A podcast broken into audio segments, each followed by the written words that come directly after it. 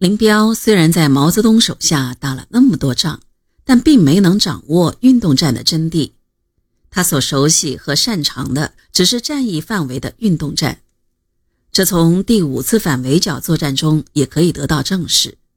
因此，他理解不了毛泽东在四渡赤水中运用的大规模的战略性的运动战，发了不少牢骚。好像是预见到了这一点，还在二渡赤水时，二月十六日以中央和军委名义发布的告全体红色指战员书就做了解释。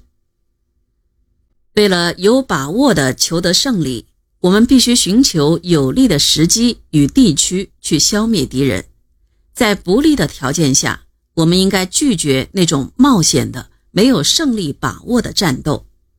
因此，红军必须经常地转移作战地区，有时向东，有时向西，有时走大路，有时走小路，有时走老路，有时走新路。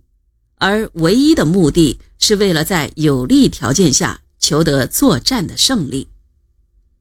尽管如此，还是有一些人不理解，这里边就有林彪。四渡赤水，林彪虽然执行了军委的命令，可一路牢骚不断。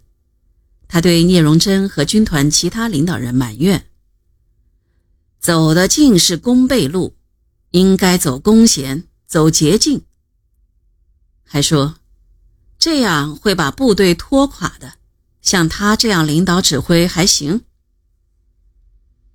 他在四月二十二日发给朱德的电报中也提出，目前需尽可能避免走弓背路，而宁可对不大的敌人采取以一部监视掩护主力取捷径通过的办法。聂荣臻感到林彪的看法有问题。耐心地说服他说：“这个阶段，我们是声东击西、大踏步的机动作战，不断地调动敌人。这样打法，部队自然要多走一点路，疲劳一点。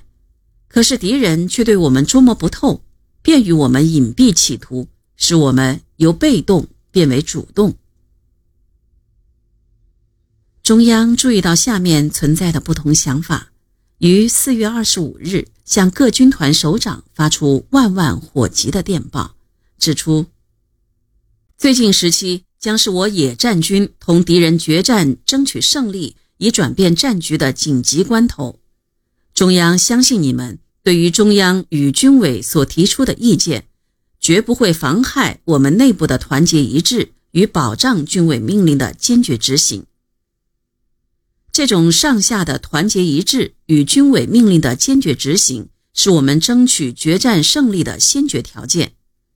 中央坚信，在目前的紧急关头，你们必须充分发扬你们的果敢机动与布尔什维克的坚定性，领导全体红色指战员奋勇杀敌，并纠正部队一切不正确的倾向，来完成中央与军委所给予你们的神圣的任务。林彪仍然无动于衷，在部队于五月中旬到达会理城郊进行休整时，林彪突然给彭德怀打电话说：“现在的领导不成了，你出来指挥吧。再这样下去就要失败。我们服从你领导，你下命令，我们跟你走。”彭德怀一口回绝了林彪：“我怎么能指挥？”这是中央的事。林彪打电话时，聂荣臻就在一旁，他忍不下去了，严肃地对林彪说：“你是什么地位？你怎么可以指定总司令、撤换统帅呢？我们的军队是党的军队，不是个人的军队。谁要造反，办不到。”聂荣臻还警告林彪。如果你擅自下令部队行动，我也可以以政治委员的名义下指令，让部队不执行。这句话的分量极重。按照红军中的惯例，政治委员对于行动问题是有最后决定权的。